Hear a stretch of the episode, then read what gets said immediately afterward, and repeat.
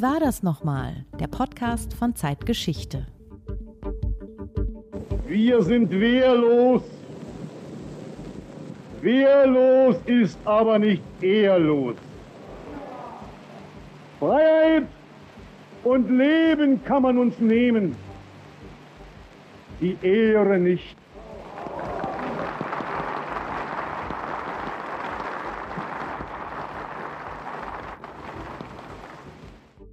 Die Ehre nicht. Diese Worte spricht Otto Welz, der Vorsitzende der SPD, am 23. März 1933 in der Krolloper in Berlin, wo der Reichstag nach dem Brand einen knappen Monat zuvor provisorisch untergekommen ist. Frank, worum geht es in unserem heutigen Podcast? Um Otto Welz, um die SPD in der Endphase der Weimarer Republik und um die eben gehörte Rede. Es war die letzte freie Rede, die nach der Ernennung Hitlers zum Reichskanzler für lange Zeit bis 1949 im deutschen Parlament gehalten worden ist. Das ist ein Gänsehautsatz, aber eben auch knapp 90 Jahre her. Warum ist es immer noch wichtig, daran zu erinnern?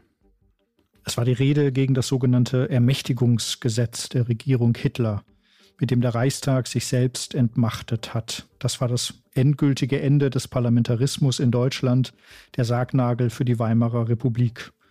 Wir haben ein Heft über Weimars Ende gemacht, auch weil das Thema wieder aktuell ist. Weimar ist ein warnendes Beispiel für den Untergang einer Demokratie.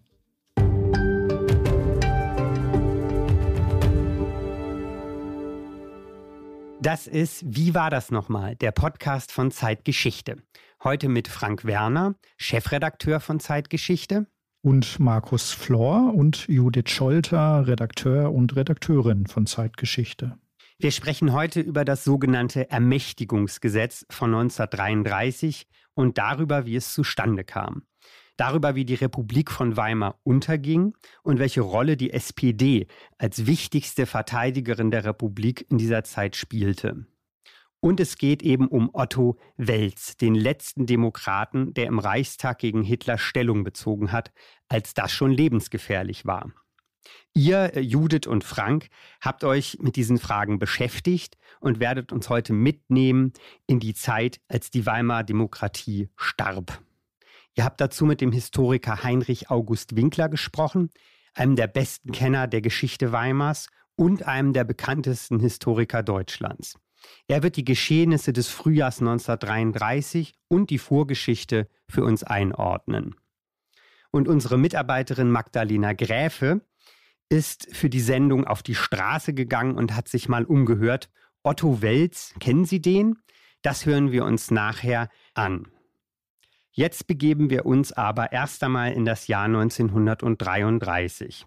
Es ist der 23. März, knapp zwei Monate zuvor wurde Adolf Hitler zum Reichskanzler ernannt und knapp einen Monat zuvor stand das Reichstagsgebäude, der Plenarsaal, in Flammen. Darum tagt der Reichstag nun in der Krolloper und soll an diesem Tag das Ermächtigungsgesetz beschließen. Was, lieber Frank, liebe Judith, ist das für ein Gesetz und was bezwecken die Nationalsozialisten damit? Das Ermächtigungsgesetz, das eigentlich salbungsvoll Gesetz zur Behebung der Not von Volk und Reich heißt, rückblickend eine böse Ironie, dieses Gesetz ermächtigt die Regierung unter Hitler selbst Gesetze zu verabschieden. Das heißt, die eigentliche Legislative, der Reichstag, wird entmachtet. Reichstag und Reichsrat müssen den Gesetzen nicht mal mehr zustimmen. Es bedarf auch keiner Gegenzeichnung des Reichspräsidenten mehr. Das ist das faktische Ende der Gewaltenteilung. Die volle Macht geht auf die Regierung Hitler über. Sie kann nun auch eigenständig Verträge mit dem Ausland schließen und sogar die Verfassung ändern. Neben der Reichstagsbrandverordnung legt das Ermächtigungsgesetz auf formal legale Weise den Grundstein für die Diktatur. Genau, um dieses Gesetz aber legal, wie du gesagt hast, was den Nationalsozialisten ja wichtig ist, zu beschließen, braucht die Regierung im Reichstag eine doppelte Zweidrittelmehrheit. Also es müssen zwei Drittel der Abgeordneten anwesend sein und von diesen Anwesenden müssen zwei Drittel zustimmen. Und darüber, was das im Einzelnen bedeutet, werden wir im Laufe der Sendung noch sprechen. So viel können wir aber vielleicht schon jetzt sagen. Die SPD ist die einzige Partei, die am 23. März 1933 gegen das Ermächtigungsgesetz stimmt, und zwar geschlossen. Alle anwesenden 94 SPD-Abgeordneten votieren mit Nein. Die anderen Fraktionen, auch die der bürgerlichen und liberalen Parteien, stimmen zu. Otto Wels, der Vorsitzende der SPD seit 1919, hält gewissermaßen als letzten Akt der offenen Opposition seine berühmte Rede vor dem Reichstag. Der provisorische Plenarsaal in der Krolloper ist da schon mit einer riesigen Hakenkreuzfahne hinter dem Rednerpult geschmückt. In und vor dem Saal haben sich SA und SS-Männer postiert. Der SPD-Abgeordnete Julius Leber ist trotz seiner Immunität vor dem Eingang verhaftet worden. Also für die Sozialdemokraten ist das eine extrem einschüchternde Atmosphäre. Dass sie nicht zustimmen, ist dann der letzte offene Akt der Opposition.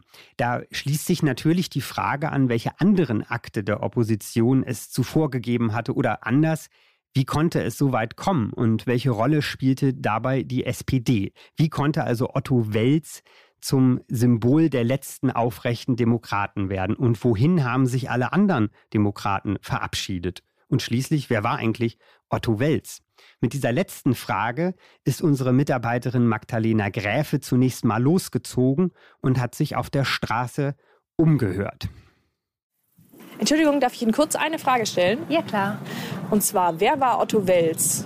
Keine Ahnung. Was wirklich nicht. Otto Welz? Nee, da klingelt jetzt nichts. Ja, sorry, bei mir auch nicht. Boah. Noch nicht gehört, den Namen. Nein, kenne ich nicht. Muss ich passen. Sorry. Wels, ähm, war das nicht der Friseur?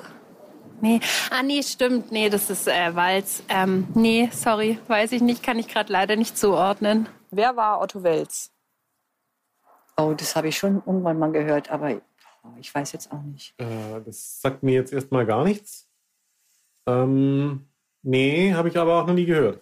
Wer war Otto Welz? Das war ein Vorsitzender der SPD. Ne? Und? Kriege ich jetzt 100 Euro? Immerhin, einer wusste Bescheid, aber viele eben auch nicht.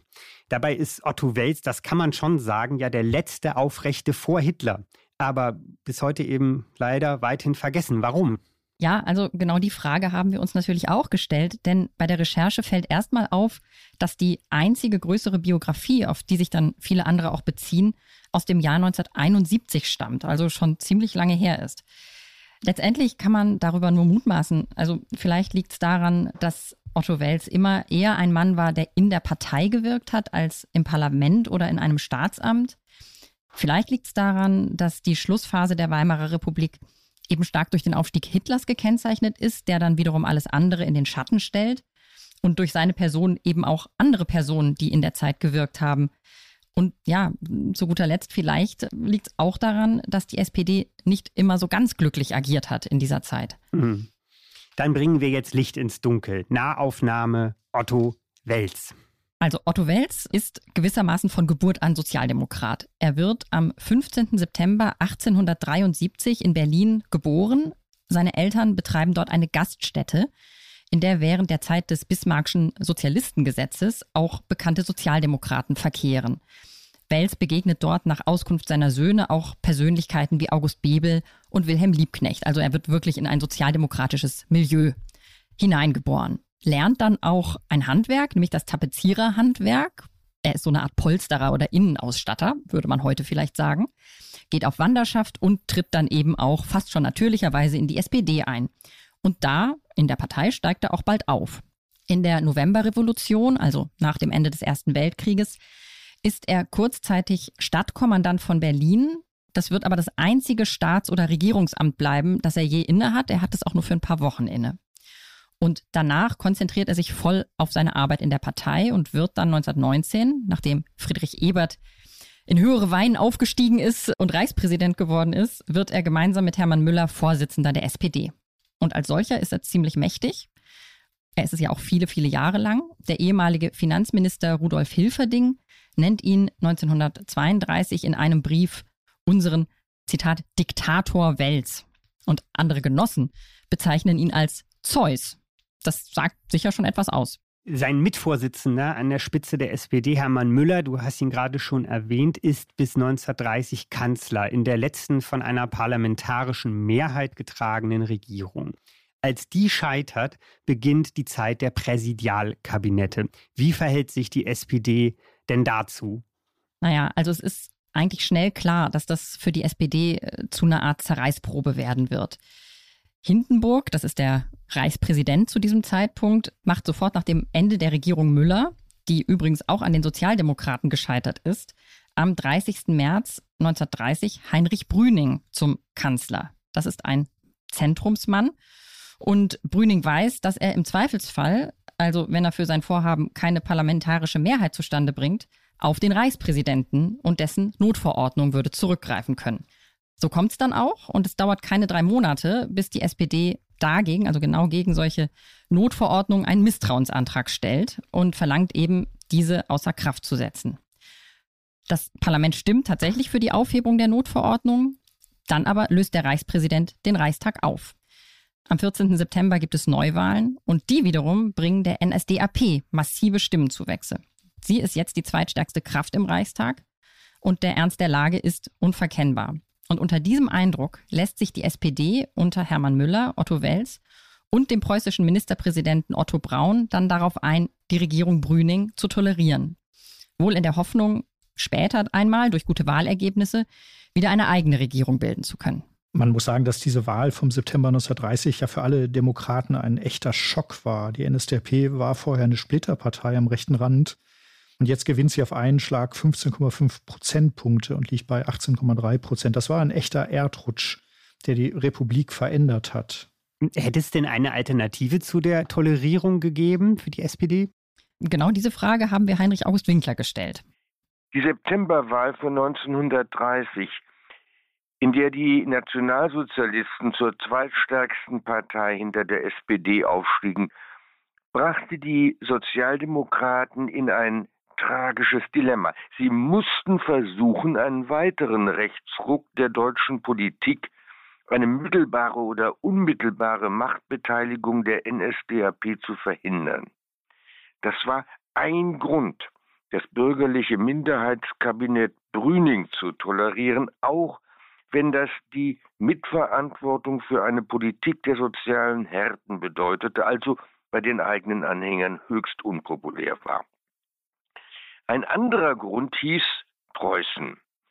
Im größten deutschen Staat stellten die Sozialdemokraten den Ministerpräsidenten, den populären Otto Braun.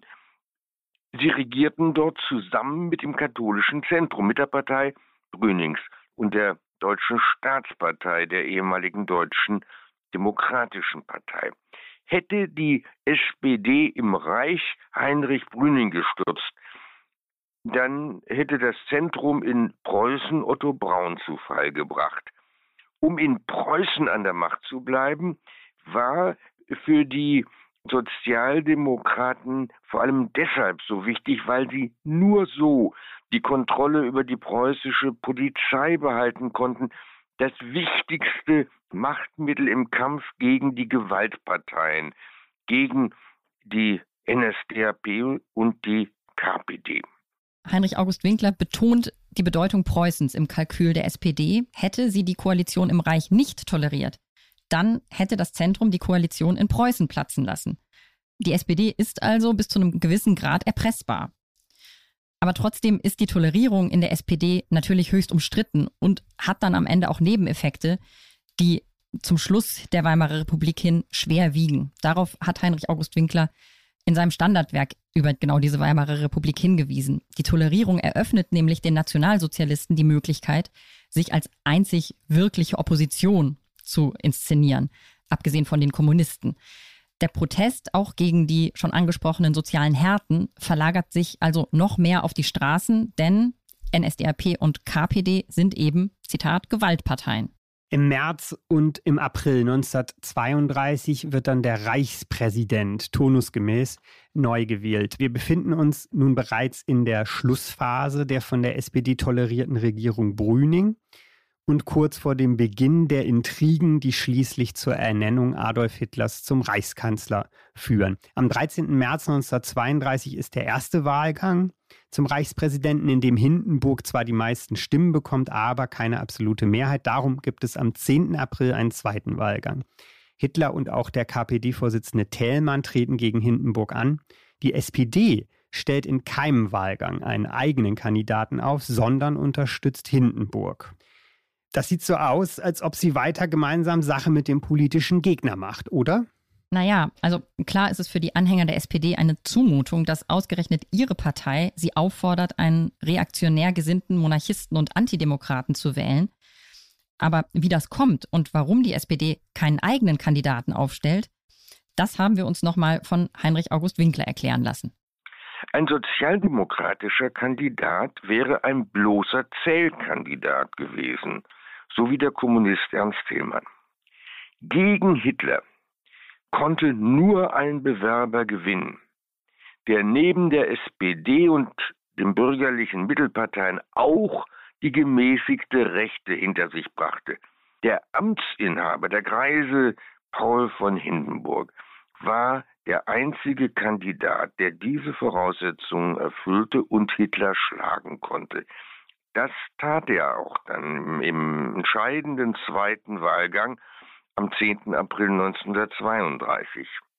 Hätte Hitler gesiegt, dann hätte das Ritterreich bereits an diesem Tag begonnen. Und das hat die SPD mit ihrem Ja zu Hindenburg verhindert. Ja, die SPD-Anhänger folgen der Aufforderung ihrer Partei also tatsächlich. Und es ist, wenn man so will, auch ein Erfolg der Tolerierungspolitik, dass die Machtübernahme Hitlers eben nicht schon im April 1932 stattgefunden hat. Trotzdem geht ja die Zeit des gemäßigten Präsidialkabinetts nun zu Ende, das sich immerhin noch um Unterstützung aus dem Parlament bemüht hat. Es wird fortan weitgehend ohne den Reichstag regiert. Was sind denn die nächsten Schritte? Ironischerweise ist ja nicht nur die SPD unglücklich, Hindenburg wählen zu müssen.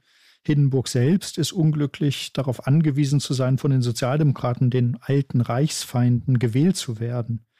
Das will er nicht auf sich sitzen lassen. Hindenburg will die Republik nach rechts rücken. Er setzt Brüning ab und er nennt am 1. Juni 1932 Franz von Papen zum Kanzler. Papen denkt autoritär und hat so gut wie keinen Rückhalt mehr im Reichstag. Eine seiner frühen Amtshandlungen ist der sogenannte Preußenschlag am 20. Juli 1932.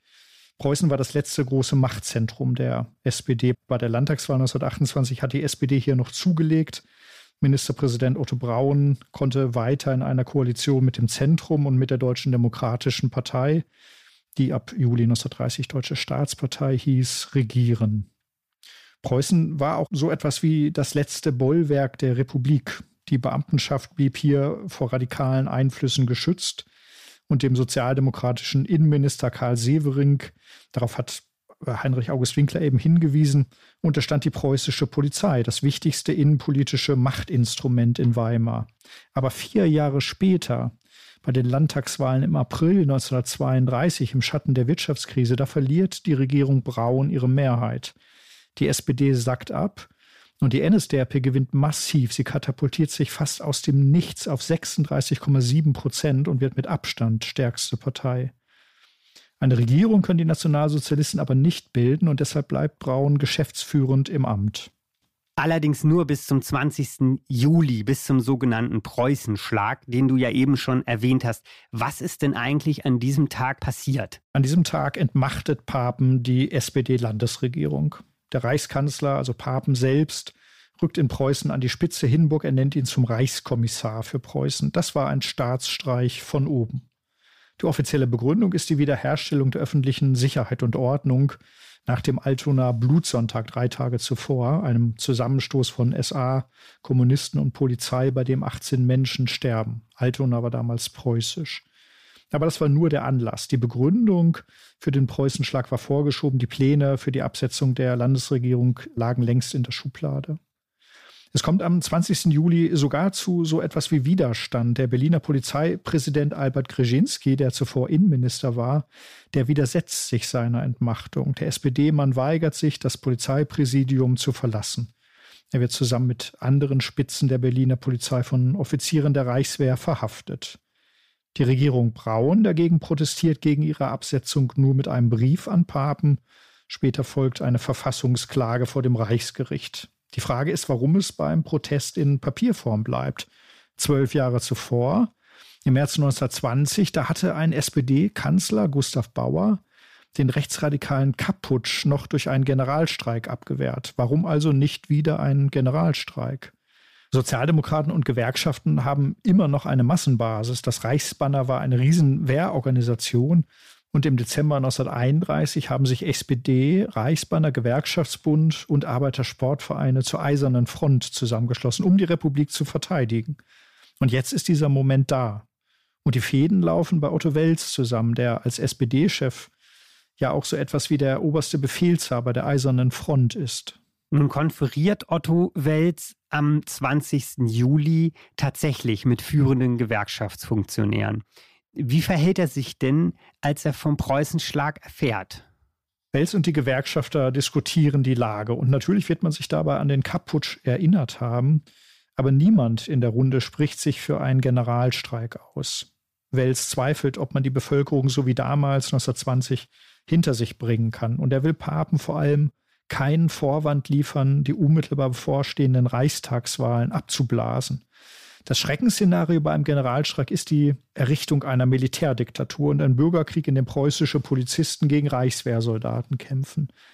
Die Sozialdemokraten, so verkündet es schließlich der Vorstand am Abend des 20. Juli im Vorwärts, sollen besonnen bleiben und an der Wahlurne antworten. Sie sollen besonnen bleiben. Aber es bleibt ja die Frage, warum bleibt die SPD so passiv? Warum wehrt sie sich nicht? Eben zum Beispiel durch einen Generalstreik. Also auch das haben wir Heinrich August Winkler nochmal gefragt. Die Parteien der sogenannten Weimarer Koalition in Preußen, SPD, Zentrum, Linksliberale, waren seit der Landtagswahl vom 24. April 1932 in der Minderheit und nur noch geschäftsführend im Amt. Die Massenarbeitslosigkeit erreichte im Sommer 1932 ihren Höhepunkt. Die lag weit über den offiziell registrierten 5,6 Millionen Arbeitssuchenden. Bei einem Generalstreik wären die meisten Arbeitsplätze sofort von Erwerbslosen besetzt worden. An einen bewaffneten Kampf war nicht zu denken. Das republikanische Reichsbanner Schwarz-Rot-Gold war faktisch unbewaffnet. Die Sozialdemokraten hätten der Reichswehr, den, den Kampfverbänden der Rechten und wohl auch der preußischen Polizei gegenübergestanden, die bestimmt nicht gegen den eben wiedergewählten Reichspräsidenten, von den Sozialdemokraten mitgewählten Reichspräsident von Hindenburg in den Kampf gezogen wäre. Ein Aufruf zum bewaffneten Kampf wäre unter diesen Umständen ein Aufruf zum Selbstmord gewesen ein Aufruf zum Selbstmord. Wie geht es denn nach dem Preußenschlag weiter? Naja, der Plan der SPD, die Antwort auf den Preußenschlag bei der folgenden Reichstagswahl am 31. Juli 1932 zu geben, der geht nicht auf. Die SPD erleidet Verluste, während die NSDAP massive Gewinne einfährt und erstmals stärkste Partei wird. Drei Monate und eine weitere Reichstagsauflösung später, am 6. November 1932, wird erneut gewählt. Und wir haben jetzt schon von vielen Wahlgewinnen der Nationalsozialisten gehört, aber diesmal ist es anders. Im November 1932 lässt die NSDAP federn, sie bleibt vor der SPD, verliert aber 4,2 Prozentpunkte. Und das hat bei den Sozialdemokraten beinahe zu Euphorie geführt. Otto Wels frohlockt, die SPD habe 1932 fünf Wahlschlachten unter dem Ruf Schlagt Hitler geschlagen und nach der fünften war er geschlagen. Er meinte die beiden Uhrengänge der Reichspräsidentenwahl, die preußische Landtagswahl und die beiden Reichstagswahlen. Und auch Ernst Heilmann, der SPD-Fraktionschef im preußischen Landtag, glaubt nun, dass man Hitler besiegt habe. Er schreibt, Zitat, an die Hitler-Diktatur kann heute kein normaler Mensch mehr glauben.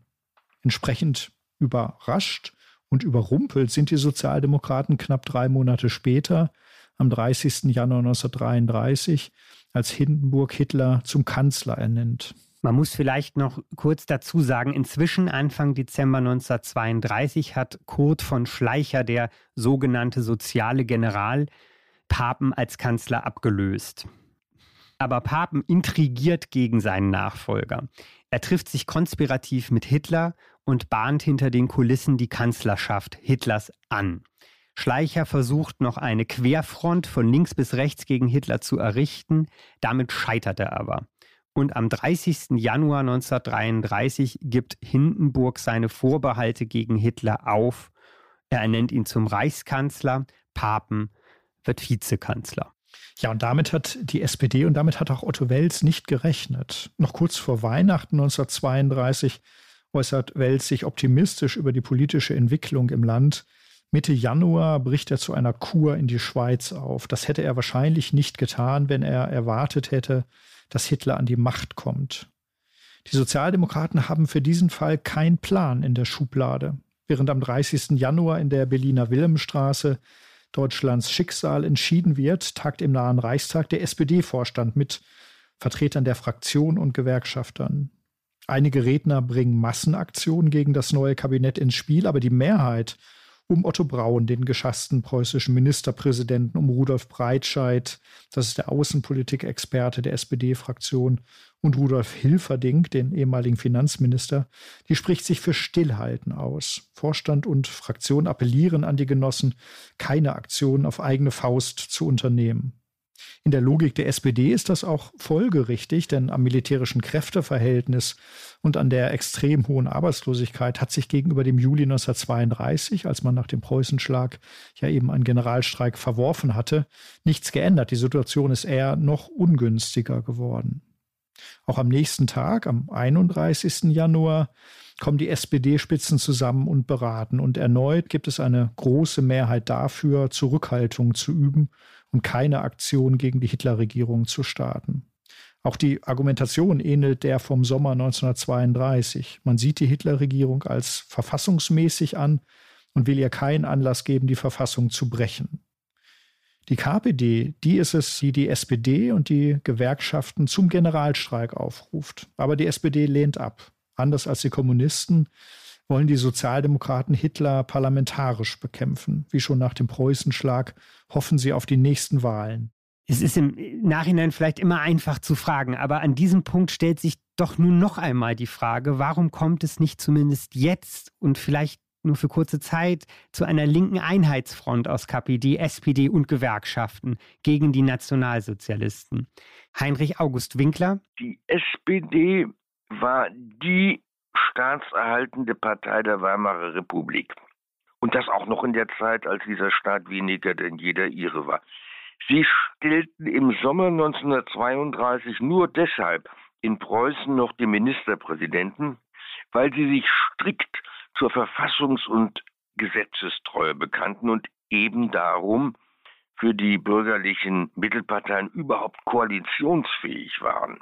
Die Kommunisten waren die Partei des gewaltsamen Umsturzes, des Bürgerkriegs und der Diktatur des Proletariats. Sie waren geschworene Gegner der bürgerlichen Republik von Weimar, bürgerlich war ihr Begriff zur Kennzeichnung Weimars, eine Partei, die sich offen zu Sowjetdeutschland bekannte. Sie bekämpften die SPD als Sozialfaschisten und Handlanger der Bourgeoisie.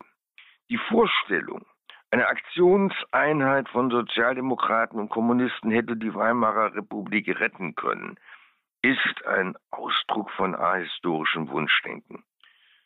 Das gilt für den Juli 1932 ebenso wie für den Januar 1933. Okay, das ist ein klarer Standpunkt von Heinrich August Winkler. Aber kann es auch sein, dass die Sozialdemokraten den Ernst der Lage in letzter Konsequenz nicht wahrhaben wollten? Ja, das würde ich auf jeden Fall sagen. Die SPD hat Hitler zu diesem Zeitpunkt ebenso natürlich wie seine nationalkonservativen Koalitionspartner, das darf man nicht übersehen, dramatisch unterschätzt. Man glaubte offenbar, dass Hitler den Boden der Verfassung zumindest in naher Zukunft nicht verlassen werde. Ein Mann wie Rudolf Breitscheid, der Wels auf den Sitzungen im Januar 1933 vertritt, der hatte eigentlich einen klaren Blick auf Hitler. Ein Jahr zuvor, im Februar 1932, hat Breitscheid im Reichstag noch erklärt, dass ein Sieg Hitlers bei der Reichspräsidentenwahl unwiderruflich das Ende der Weimarer Verfassung bedeuten würde. Das war Klartext. Die Nationalsozialisten haben daraufhin unter Protest den Saal verlassen. Und nun hofft Breitscheid, dass man Hitler ebenso aussitzen kann, wie man einst Bismarcks Sozialistengesetze ausgesessen hat. Das und die faschistische Diktatur Mussolinis in Italien, die ja auch erst nach und nach die Opposition ausschaltete, sind die einzigen historischen Referenzen, um die Situation zu bewerten. Breitscheid erwähnt sie beide in seiner Rede vor den SPD-Spitzen. Männer wie er wissen um Hitlers wahre Absichten. Sie wissen um die tödliche Gefahr für die Demokratie und auch für die eigene Partei, aber sie wollen weiter glauben, dass es so weit nicht kommt.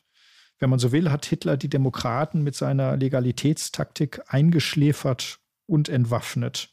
Ironischerweise war man gerade gegen einen Kanzler machtlos, der ohne revolutionäre Gewalt und ohne offenen Verfassungsbruch an die Macht kam. Die SPD wollte glauben, dass es nicht so weit kommt, hast du gesagt, aber es kam eben anders, als sie hoffte. Wir haben in unserer vorigen Folge über den Reichstagsbrand am Abend des 27. Februar und die Reichstagsbrandverordnung gesprochen, die am 28. Februar dann den Grundstein für Terror und Verfolgung gelegt hat. Viele Kommunisten und auch Sozialdemokraten werden schon in den Tagen danach verhaftet, sodass die Wahl am 5. März, das ist der Sonntag nach dem Reichstagsbrand, unter kaum noch regulären Bedingungen stattfand.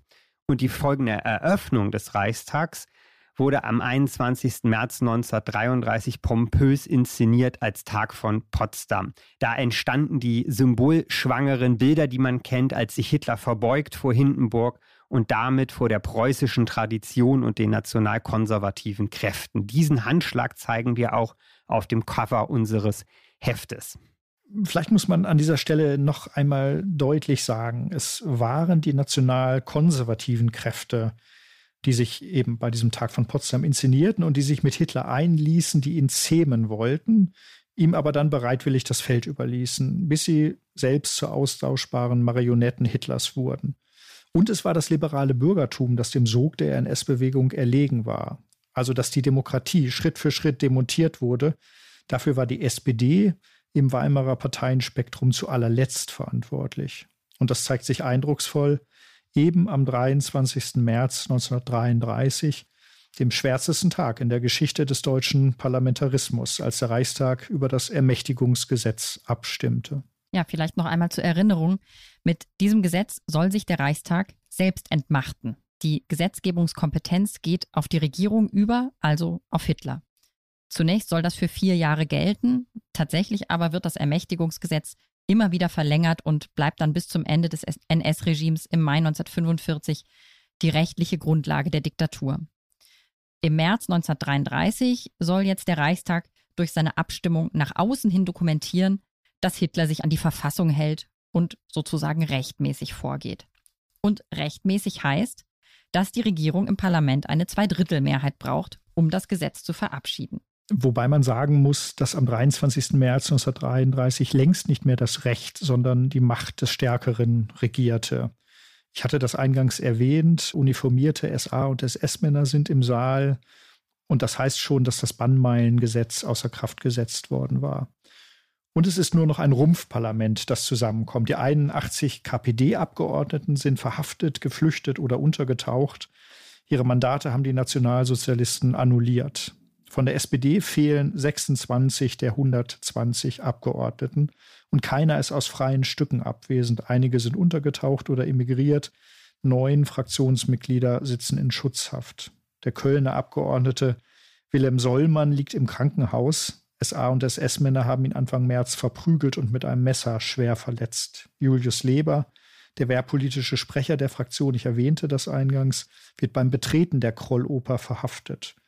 Auch Karl Severing, der ehemalige preußische Innenminister, wird kurz vor der Sitzung verhaftet, er kommt aber rechtzeitig wieder frei.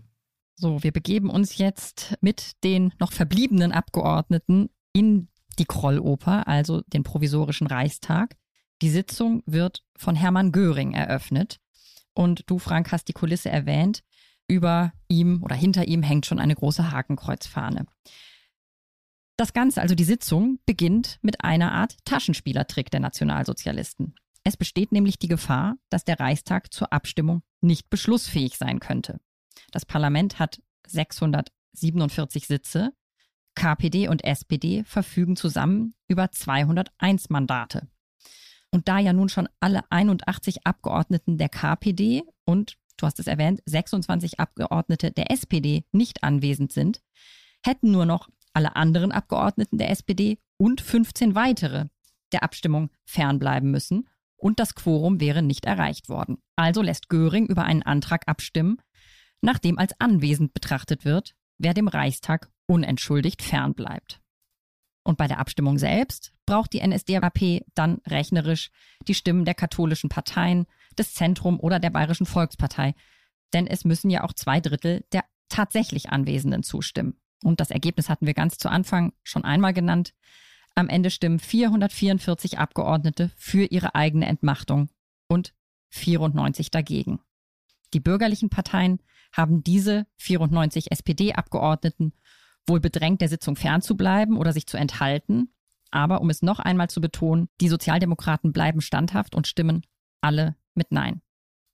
Da fragt man sich, also nicht, dass die SPD dagegen stimmt, aber äh, man fragt sich, warum hat insbesondere das Zentrum und die BVP, Bayerische Volkspartei, die ja Zünglein an der Waage waren, diesem Gesetz zugestimmt? Das ist tatsächlich die Frage, warum hat insbesondere das Zentrum, das ja mal eine Partei der Mitte war, dem Ermächtigungsgesetz zugestimmt. Der Vorsitzende, der Prälat Ludwig Kaas, hat die Partei ohnehin schon weit nach rechts gerückt und er begründet die Zustimmung seiner Fraktion in seiner Rede vor dem Reichstag mit so etwas wie nationalem Verantwortungsgefühl.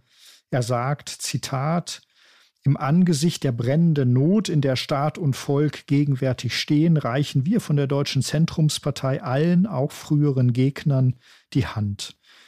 Beim Zentrum, das kann man den Worten von Kaas entnehmen, seiner demonstrativen Betonung der nationalen Zuverlässigkeit, ging die Angst um, so wie einst unter Bismarck als Reichsfeind zu gelten und verfolgt zu werden. Man fürchtete die Gewalt der Nazis, man fürchtete womöglich auch um Leib und Leben.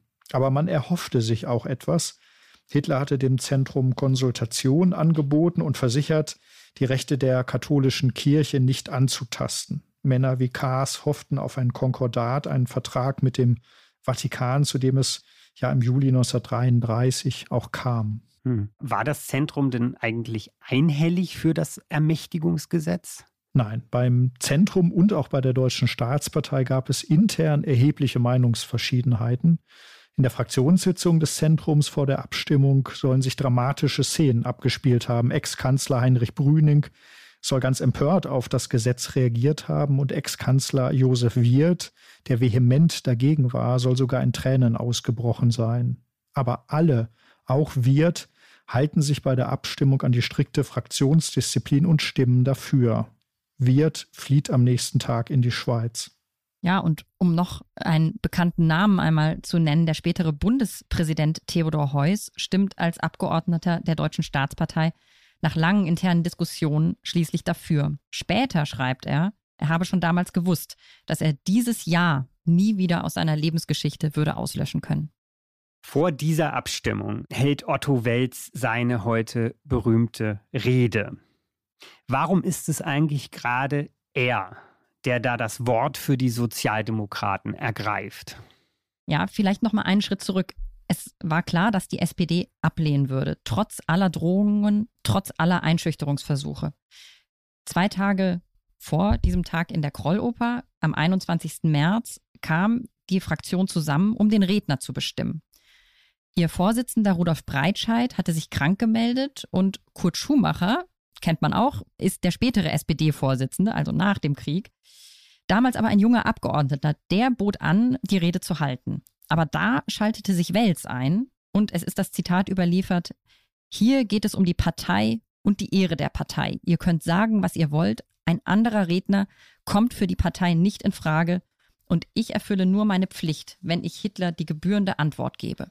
Und am 23. März wiederholte er das noch einmal ganz ähnlich. Genossen, ich und kein anderer wird die Erklärung abgeben.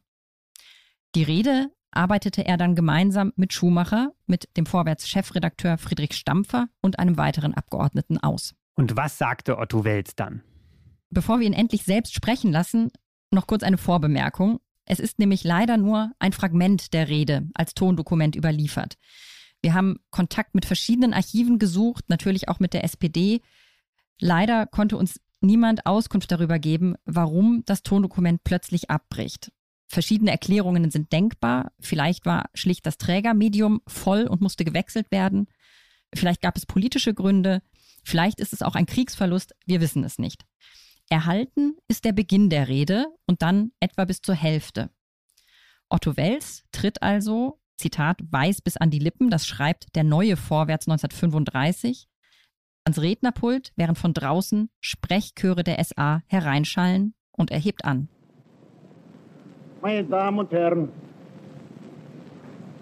der außenpolitischen Forderung deutscher Gleichberechtigung, die der Herr Reichskanzler erhoben hat, stimmen wir Sozialdemokraten umso nachdrücklicher zu, als wir sie bereits von jeher grundsätzlich verfochten haben. Ich darf mir wohl in diesem Zusammenhang die persönliche Bemerkung gestatten, dass ich als erster Deutscher vor einem internationalen Forum auf der Berner Konferenz am 3. Februar des Jahres 1919 die Unwahrheit von der Schuld Deutschlands am Ausbruch des Weltkrieges entgegengetreten bin. Nie hat uns irgendein Grundsatz unserer Partei daran hindern können oder gehindert, die gerechten Forderungen der deutschen Nation gegenüber den anderen Völkern der Welt zu vertreten. Ja, der Anfang seiner Rede überrascht aus heutiger Sicht, weil er eine gewisse Nähe zu den Nationalsozialisten bekundet.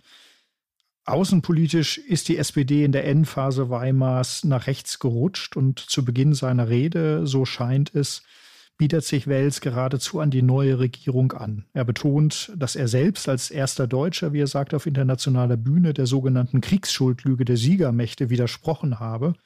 Das haben wir eben gehört. Und er zitiert danach auch zustimmend eine außenpolitische Rede Hitlers. Das war ein Tribut an die rechte Propaganda. Man hatte von der SPD in früheren Jahren auch schon andere realpolitische Töne zu Versailles und kritische Töne zur deutschen Kriegspolitik von 1914 gehört. Hitler reagiert dann ja auch unmittelbar auf die Rede von Wels und nimmt die Äußerung zur Außenpolitik als Steilvorlage. Er hält den Sozialdemokraten genüsslich vor, warum sie den Worten keine Taten folgen ließen, als sie in der Regierung waren.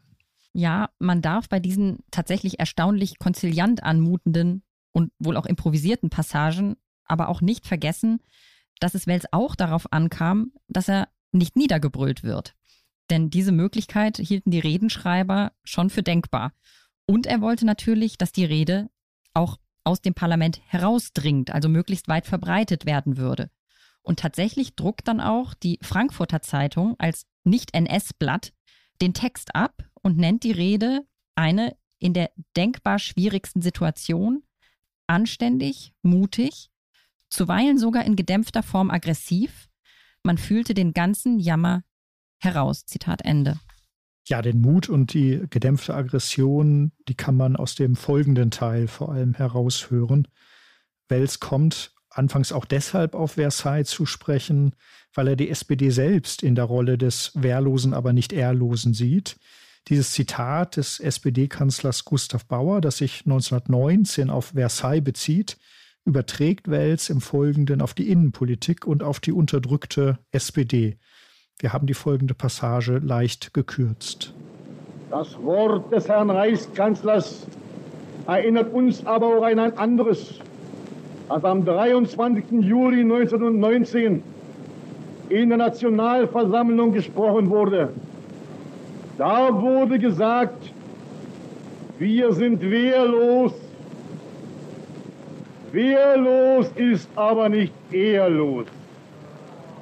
Das steht in einer Erklärung, die eine sozialdemokratisch geführte Regierung damals im Namen des deutschen Volkes vor der ganzen Welt abgegeben hat, vier Stunden bevor der Waffenstillstand abgelaufen war, um den Weitervormarsch der Feinde zu verhindern. Aus einem Gewaltfrieden kommt kein Segen, im Innern erst recht nicht. Eine wirkliche Volksgemeinschaft lässt sich auf ihn nicht gründen. Ihre erste Voraussetzung ist gleiches Recht. Mag sich die Regierung gegen rohe Ausschreitungen der Polemik schützen, mag sie Aufforderung zu Gewalttaten und Gewalttaten selbst mit Strenge verhindern. Das mag geschehen, wenn es nach allen Seiten gleichmäßig und unparteiisch geschieht und wenn man es unterlässt, besiegte Gegner zu behandeln, als seien sie vogelfrei. Freiheit und Leben kann man uns nehmen, die Ehre nicht.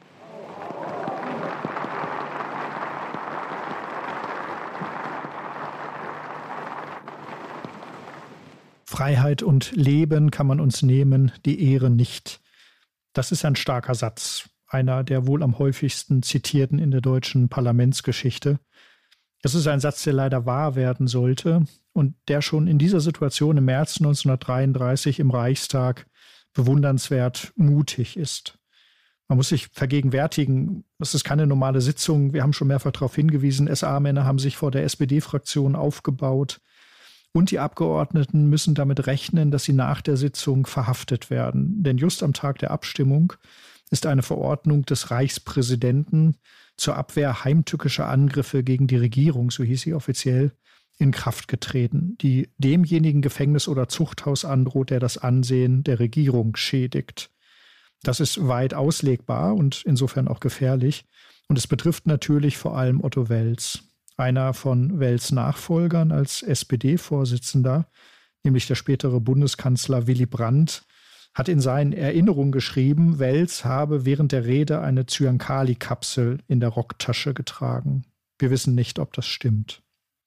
Wir hören weiter seine Rede. Es folgt wieder leicht gekürzt der Teil, in dem Wels erklärt, dass die SPD dem Ermächtigungsgesetz nicht zustimmen wird. Nach den Verfolgungen, die die Sozialdemokratische Partei in der letzten Zeit erfahren hat, wird niemand von ihr billigerweise verlangen und erwarten können, dass sie für das hier eingebrachte Ermächtigungsgesetz stimmt.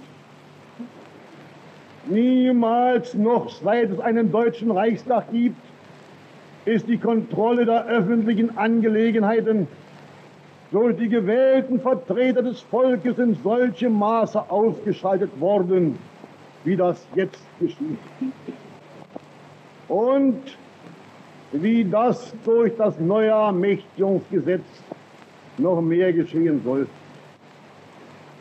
Eine solche Allmacht der Regierung muss sich umso schwerer auswirken, als auch die Presse jeder Bewegungsfreiheit entbehrt. Meine Damen und Herren, die Zustände, die heute in Deutschland herrschen, werden vielfach in krassen Farben geschildert. Solchen Übertreibungen entgegenzutreten wäre leichter, wenn im Inland eine Berichterstattung möglich wäre, die Wahres vom Falschen scheidet. Noch besser wäre es, wenn wir mit gutem Gewissen bezeugen könnten, dass die volle Recht Sicherheit für alle wiederhergestellt sein. Diese Möglichkeit zu geben, das, meine Herren, liegt bei Ihnen. Um es nochmal festzuhalten, Otto Wels geißelt die Allmacht der neuen Regierung. Er sagt, dass die Volksvertretung ausgeschaltet werde und dass die Sozialdemokratie dazu gibt es leider keinen O-Ton mehr, vernichtet werden soll. Er prangert die fehlende Rechtssicherheit und den Verlust der Pressefreiheit an. Also der SPD-Vorsitzende spricht Klartext. Er hält Hitler klar den Spiegel der Diktatur vor. Du hast vorhin schon einmal gesagt, die SPD vergleiche die Hitler-Diktatur mit der Sozialistenverfolgung unter Bismarck. Das tut Welz hier auch. Schauen wir auf das Ende seiner Rede, das als Aufnahme leider eben nicht überliefert ist. Da gibt es eine Passage, in der er auf das alte Sozialistengesetz zu sprechen kommt. Welz sagt, gerichtet an Hitler und die Nationalsozialisten, dass ihnen auch kein Ermächtigungsgesetz, Zitat, die Macht gibt, Ideen, die ewig und unzerstörbar sind, zu vernichten. Zitat Ende. Auch das Sozialistengesetz habe damals nicht die Sozialdemokratie vernichtet und auch aus neuer Verfolgung werde man neue Kraft schöpfen. Die Standhaftigkeit und Treue der Verfolgten verdiene Bewunderung, so Welz und ihr Bekennermut und ihre ungebrochene Zuversicht. Zitat noch einmal, verbürgen eine hellere Zukunft. Zitat Ende.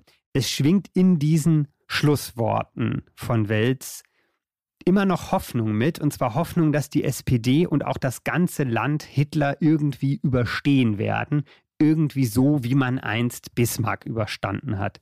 Oder sehe ich das falsch? Das siehst du nicht falsch, würde ich sagen. Und wir haben es auch an anderer Stelle ja schon gesagt, die SPD hat Hitler unterschätzt. Und auch der Vergleich mit dem Sozialistengesetz zeigt, dass hier Otto Wells Hitler trotz aller Klarsicht und trotz aller deutlichen Worte unterschätzt. Ich denke, es waren nicht nur aufmunternde Worte an die Genossen. Wells glaubte tatsächlich, die SPD könne, wie ehedem im Kaiserreich, aus der Verfolgung, wie er wörtlich sagte, neue Kraft schöpfen. Das war schon sehr optimistisch. Und trotzdem sticht diese Rede natürlich heraus. Sie ist eine der großen Wegmarken des Parlamentarismus. Und wir haben darum Heinrich August Winkler noch einmal gebeten, sie in ihrer Bedeutung für die Geschichte der Demokratie in Deutschland einzuordnen. Otto Wels und die Sozialdemokraten haben damals großen Mut bewiesen.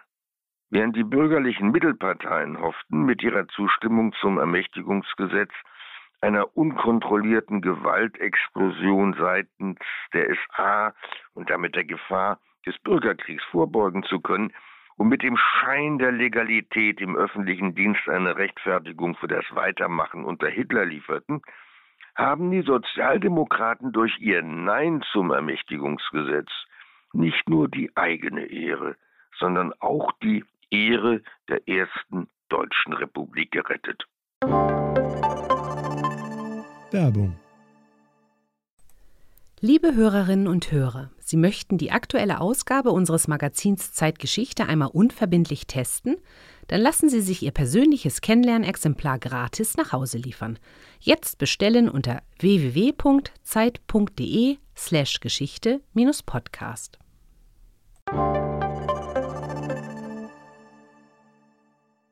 Die Rede von Otto Welz war die letzte freie Rede im deutschen Parlament für lange, lange Zeit. Frank, du hast von der Gefahr gesprochen, in der die SPD-Abgeordneten an diesem Tag bereits schwebten. Was passierte denn danach? Otto Wels wird nach seiner Rede nicht verhaftet, wahrscheinlich ganz demonstrativ nicht. Außenminister Konstantin von Neurath jedenfalls verweist immer wieder auf Wels wenn er der Auslandspresse erklären will, wie tolerant das NS-Regime angeblich mit Andersdenkenden umgehe. Anfang Mai allerdings, als das NS-Regime die Gewerkschaften zerschlagen und ihre Funktionäre verhaften oder ermorden lässt, wird den Sozialdemokraten die Luft zu dünn. Wels geht erst ins französisch kontrollierte Saarbrücken und dann nach Prag, von wo aus er den Exilvorstand anführt und die Exilorganisation der SPD aufbaut. Viele führende SPD-Politiker setzen sich Anfang 1933 ins Ausland ab. Männer, von denen wir gehört haben, wie Otto Braun, Albert Grzinski, Rudolf Breitscheid oder Rudolf Hilferding oder auch Philipp Scheidemann, der 1918 die Republik ausgerufen hat. Zurück bleibt eine Rumpfgruppe der SPD-Fraktion, 65 Abgeordnete, angeführt von Paul Löbe, die am 17. Mai 1933 im Reichstag einmütig für eine Vorlage Hitlers stimmen. Sie stimmen für die sogenannte Friedensresolution, eine vergleichsweise zurückhaltende außenpolitische Erklärung Hitlers mit der Forderung nach militärischer Gleichberechtigung. Egal worum es geht, damit gibt die SPD ihre klare Kante gegen Hitler auf, die sie zwei Monate zuvor bei der Ablehnung des Ermächtigungsgesetzes noch so eindrucksvoll gezeigt hat. Sie wechselt, wenn man so will, vom Pathos der standhaften Opposition zu einer pragmatischen Anpassungspolitik, um zu retten, was zu retten ist. Und das führt zum Bruch mit dem Exilvorstand um Otto Wels. Wels reagiert harsch auf die neue Linie in Berlin. Er hat ja von der Ehre gesprochen, wir haben es gehört, die man den Sozialdemokraten niemals nehmen könne. Und genau diese Ehre sieht er jetzt offenbar in Gefahr, wenn die SPD sich zum Abstimmungsgehilfen Hitlers macht. Der Prager Vorstand will den Widerstand aus dem Ausland organisieren. Man druckt einen neuen Vorwärts, so heißt das Blatt jetzt, mit einer scharfen Kampfansage an das NS-Regime. Und die Berliner Gruppe, die denkt dagegen eher an die vielen SPD-Mitglieder im Reich. Sie will versuchen, die Partei zu retten und sie in der Legalität zu halten. Ein Vermittlungsversuch scheitert und am 19. Juni berufen die Berliner dann ein neues Direktorium an die Parteispitze und setzen den alten Vorstand in Prag kurzerhand ab. Und das ist der offizielle Bruch. Aber schon drei Tage später ist dieser Bruch gegenstandslos. Am 22. Juni 1933 wird die SPD zur staats- und volksfeindlichen Partei erklärt und verboten. Die Anpassungsstrategie ist krachend gescheitert. Löbe und viele andere Sozialdemokraten, es sind mehr als 3000, werden in den nächsten Tagen und Wochen verhaftet. Viele werden in Konzentrationslager eingewiesen. Und wie geht es mit Otto Welz weiter? Welz wird schon mit der ersten Ausbürgerungsliste im August 1933 ausgebürgert und versucht, wir haben es schon gehört, in Prag die Exil-SPD zu organisieren und in der Sozialistischen Internationale zu verankern. Der Exilvorstand organisiert vor allem dann den Kontakt zum sozialdemokratischen Untergrund in Deutschland und lässt zum Beispiel Flugschrift ins Reich schmuggeln. Wels ist viel unterwegs, ist gut vernetzt nach wie vor. 1936 hält er in Schweden auf dem Parteitag der schwedischen Sozialdemokraten eine Rede, in der er klar die Kriegsgefahr benennt. Zitat Hitler kann und wird auf seine annexionistischen Ziele nicht verzichten, sie aber sind nur durch den Krieg zu verwirklichen. Noch, das sieht Otto Wels klar, brauche Hitler den Frieden, um genug Zeit zur Rüstung zu haben. Ende 1938 muss der Exilvorstand der SPD Prag dann verlassen und geht nach Paris. Und dort wendet sich am 1. September 1939 Wels und sein Mitvorstand im Namen der SPD an die Deutschen. Als verbündete Kraft, Zitat, an der Seite aller Gegner Hitlers, die für die Freiheit und die Kultur Europas kämpfen, werden wir im Krieg in diesem Sinne wirken. Wenige Tage später nur, am 16. September 1939, also gut zwei Wochen nach dem deutschen Überfall auf Polen, stirbt Otto Wels in Paris das ist ein Tag nach seinem 66. Geburtstag. Er liegt in Frankreich begraben. Wir haben heute einen Mann kennengelernt, Otto Welz, dessen Namen man auf Anhieb vielleicht nicht parat hat. Der sicher Fehler gemacht hat, der die Partei, die SPD, manchmal über konkrete pragmatische Politik gestellt hat, der aber zu keinem Zeitpunkt Gefahr gelaufen wäre, Hitler auf den Leim zu gehen. Im Gegenteil, Welz hat mit seiner Rede am 23. März 1933 in der Krolloper in Berlin die Ehre der ersten deutschen Demokratie gerettet, so hat es Heinrich August Winkler auf den Punkt gebracht. Er kann mit Recht als letzter Demokrat von Weimar gelten. Der Kampf um jene deutsche Demokratie ist zu diesem Zeitpunkt aber schon verloren, muss man sagen, wie es dazu kommt, was vor allem im Jahr 1932 passiert, mit seinen vielen Wahlen, den politischen Intrigen, dem Druck der Wirtschaftskrise, unter denen das Deutsche Reich auch gerät, die Gewalt auf den Straßen, das können Sie, liebe Hörerinnen und Hörer, ausführlich in unserem neuen Heft nachlesen, das übrigens der Historiker Andreas Wirsching, Leiter des Instituts für Zeitgeschichte, mit einem Essay für uns aufschließt. Und Wirsching gibt da auch seine Antwort auf die Frage, woran scheiterte eigentlich die Weimarer Republik? Das war, wie war das nochmal, mit unserer zweiten Folge zum Ende der Weimarer Demokratie und zu Otto Welz. Unser Heft zum Thema bekommen Sie im Kiosk oder online im Zeitshop. Schreiben Sie uns gerne, kommentieren Sie, stellen Sie Fragen unter zeitgeschichte.zeit.de. In unserer kommenden Folge im November wird es dann um die römisch-deutschen Kaiser gehen. Auf Wiederhören und vielen Dank fürs Zuhören. Tschüss. Auf Wiederhören.